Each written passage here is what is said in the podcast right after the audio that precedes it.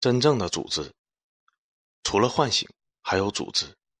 一九三八年，抗战最艰苦的时候，很多人认为已经挺不下去了。如前文所说，中国最富饶的地方都丢了。根据历史的经验，基本就等着改朝换代了。伪政府各路文人给日本天皇的贺词都已经写好了，于是速亡论横行。当然，也有受不了打击产生幻觉的速胜论。他们认为，只要发动几次大的决战，就能很快的把战争结束。将小日本赶回海里，这些观点说明了当时思想的混乱。这个时候，有一个人看得明白，此时的他正在摇动的煤油灯下奋笔疾书。在他看来，速胜论和速亡论都不科学。他分析中国内部形势、日本内部形势、国际形势，得出抗日战争将分为战略防御、战略相持和战略进攻三个阶段，最终中国人民将取得胜利。这就是论持久战，他就是毛泽东。后面抗日战争的进程基本都是按照教员在论持久战中的判断推进。论持久战最大的作用是给中国指明了方向，带来了希望，奠定了抗日战争胜利的思想基础。其实，所谓的组织力，并不仅仅是对人力物力的调配能力，更重要的是对时局的把握和战略方向的判断力。你选择的路是正确的。自然追随的人会越来越多。历史选择了毛泽东，是因为毛泽东用自己的一次次选择，证明了他洞见中国革命发展的规律。毛主席凭借一己之力，将中国共产党的组织能力提升到了另一个层面，这个层面就叫做纵横捭阖。从此，中国共产党来到了将国际形势为我所用的战略新高度。所以，邓公才指出，没有毛主席。至少我们中国人民还要在黑暗中摸索更长的时间。蒋介石也讲国际局势，但他更多的是周旋其中，钻营取巧。这种差异决定了从抗日战争开始，国共已经不在一个层面了。接下来，解放战争，解放军用摧枯拉朽的进攻证明毛泽东思想的正确性。一九四九年十月一日，新中国成立，这既是中国革命的胜利，也是中国共产党组织力的胜利。更是毛泽东思想的胜利。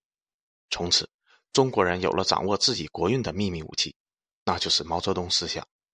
用毛泽东思想唤醒并组织起来的中国人民，爆发出了惊人的力量。这就是毛主席所说的：“现在中国人民已经组织起来了，是惹不得的；如果惹翻了，是不好办的。”新中国刚刚成立，又迎来了影响国运的抉择。五，国运悲歌。一九五一年，朝鲜战争爆发，中国要不要参战？参战意味着正面和美国为首的十六国联合部队为敌，国内百废待兴的情况下，胜算几何？更重要的是，会不会因此而引发核战争？日本广岛长崎上的阴云仍未退去，新中国能否担得起这样的风险？不参战意味着朝鲜将落入美帝手中，东北重工业将直接暴露在美帝虎口之下。更重要的是，刚刚和苏联签订的中苏友好同盟互助条约很有可能会因此中断。在这个艰难的时刻，毛主席审时度势，力排众议，提出必须参战，参战利益极大，不参战损害极大。这是中国共产党的领导人第一次用国际视野解决国内的问题。于是，被组织起来的中华儿女雄赳赳、气昂昂，跨过鸭绿江。如果说抗日战争只是初步展示了被唤醒的中华儿女有多么的坚韧，那么抗美援朝则直接向世界证明，被组织起来的中华儿女为保家卫国能爆发无穷的力量。一支装备简陋的轻步兵，没有空军支援，没有海军照应，甚至连御寒的衣服都不够，但仍敢于向武装到牙齿的联合国军发起冲击。这就是醒来的中国人，这就是组织起来的中国人。总有人说志愿军是人海战术，如果人海战术管用，北京还会被八国联军攻破吗？沈阳还会被关东军侵略吗？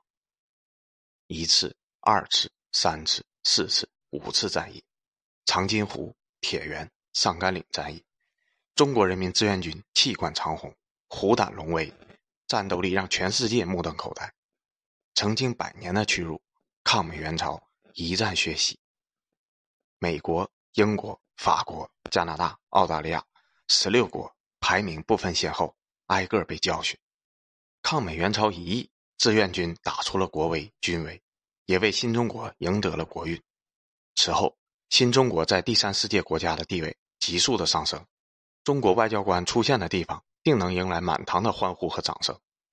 斯大林对中国的态度也来了个一百八十度的转变，中苏友好同盟互助条约得到了很好的落实，其中著名的“幺五六”工程奠定了中国工业化的基础。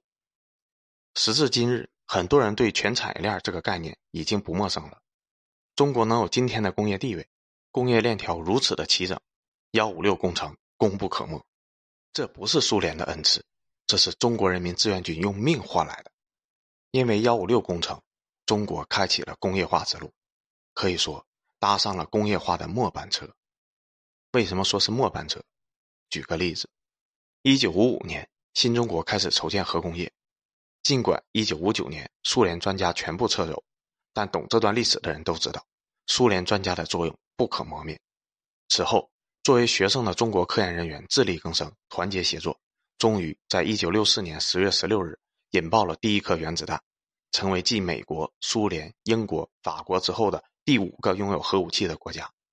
与此同时，美英苏三国正在推进部分禁止核试验条约，并于1963年8月签署，后面逐步在全世界推广。说白了，这些大国想要垄断核武器，禁止后来者入局。如果中国不是赶在1964年完成了核爆，中国在这个领域将被排除在外。可以说。新中国能够用十年的时间赶上核弹的末班车，抗美援朝带来的“幺五六”工程居功至伟。六，你所看到的国运。事实上，新中国成立后的每次对外作战，都是领袖们纵观世界局势、为我所用以后做出的决定，同时，也是这些决定为新中国赢得了一次次影响深远的国运。对越自卫反击战，我们抓住了美苏导弹危机的时间窗口。经此一役，按毛主席的话说，起码要保证那个方向三十年的和平。实际上又何止三十年？对越自卫反击战，中国同样抓住了美苏不可调和的矛盾，一举奠定了西南边陲的稳定。同时，这一战也为中国扫清了改革开放在国际上的阻力。上世纪七十年代，苏联在僵化路上越走越远，而中国却开启了改革开放的伟大事业。然而，开放的决定不是你想做就能做的，这不仅需要国内形势的允许，还得国际环境的配合。而中国把握住了这次机会。一九六九年珍宝岛之战以后，中苏关系彻底恶化。一九六一年到一九七五年，美国在越南战场打到吐。一九七五年结束战争后的越南迅速的膨胀。按照猴子的逻辑，美苏争霸，军事实力稳坐头两把交椅，而自己。刚刚跟美国死磕了十来年，并且逼迫对方退兵，因此顺理成章的是世界第三军事强国。世界第三军事强国在苏联的支持下开始四处侵略，最终妄图染指中国的疆土。中苏交恶，美苏交恶，美越交恶，猴子在这个时候跳出来，不拍你拍谁呀？一九七九年二月十七日，《人民日报》发表“是可忍，孰不可忍”的文章。同一天。遵照中央军委命令，中国边防部队对侵犯中国领土的越南军队进行了自卫反击战。短短一个月的时间，越南北部二十余个重要城市和县城被推平。曾经号称世界第三军事强国的越军被打到怀疑人生。在系统的摧毁了该地区的基础设施，使对方丧失反击能力以后，我军退出，战斗结束。很多人对这场战争认识不清，不明白为什么会这么操作。现在应该理解了。无论是对印还是对越，我方要的是战略机会。战争是政治的延续，政治目的是否达成，才是判断战争是输是赢的关键。打印度是为了赢得至少三十年的和平，打越南是为了赢得改革开放的机会。正是通过这一仗，中国在国际上获得了美国及其盟友的接纳，和当年抗美援朝一样，为国家赢得了时间窗口。所以，哪有什么天降国运？都是在中国共产党的组织下被唤醒的中国人用命换来的，这一特点在接下来四十年的改革开放史中未发生过任何改变。很多人把萨达姆的出现、本拉登的出现当作中国国运，这是国运吗？萨达姆是美国培植的，本拉登是美国养的，他们是美国对付苏联和欧盟的棋子而已。他们的兴起与覆灭与中国何关？改革开放以来，中国先在美国和苏联的对决中选择了跌伏，后来又在美国和欧盟的扯皮中保持了隐忍，埋头苦干，负重前行，这才有了二十一世纪的鱼跃龙门。那些把九幺幺事件当作中国加入 WTO 头号功臣的人，显然无视了朱总理他们为此做出的艰苦努力，也无视了欧元东扩对美国的现实威胁。这个世界不会有无缘无故的爱，如果出现了，只能说明你有利用价值。中国人忍受着八十年代国企改革带来的阵痛，农民工入城面临的混乱；中国人承受着九十年代物价飞涨带来的迷茫，以及九三年银河号、九六年台海、九九年炸管三大事件带来的屈辱。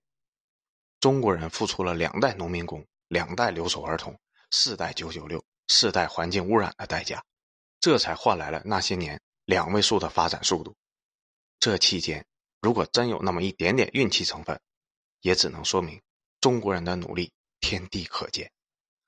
七尾声。最近很多专家开始分析疫情会给世界带来哪些改变，也感叹中国真的是国运昌隆。表现在以下几点：一是美国对中国的打压因为疫情而迟滞，极限施压的董王废了。单打独斗行不通，联合盟友无法成行，欧美同床异梦，印度自顾不暇，日本人品败尽，想象中的复仇者联盟成了葫芦娃认亲。二是制造业有了喘息的空间，前两年国内低端制造业转移明显，高端制造业又没起来，如今受疫情的影响，东南亚歇菜了，低端制造业再次回流，给中国制造业升级赢得了难得的缓冲期。等缓过这两三年。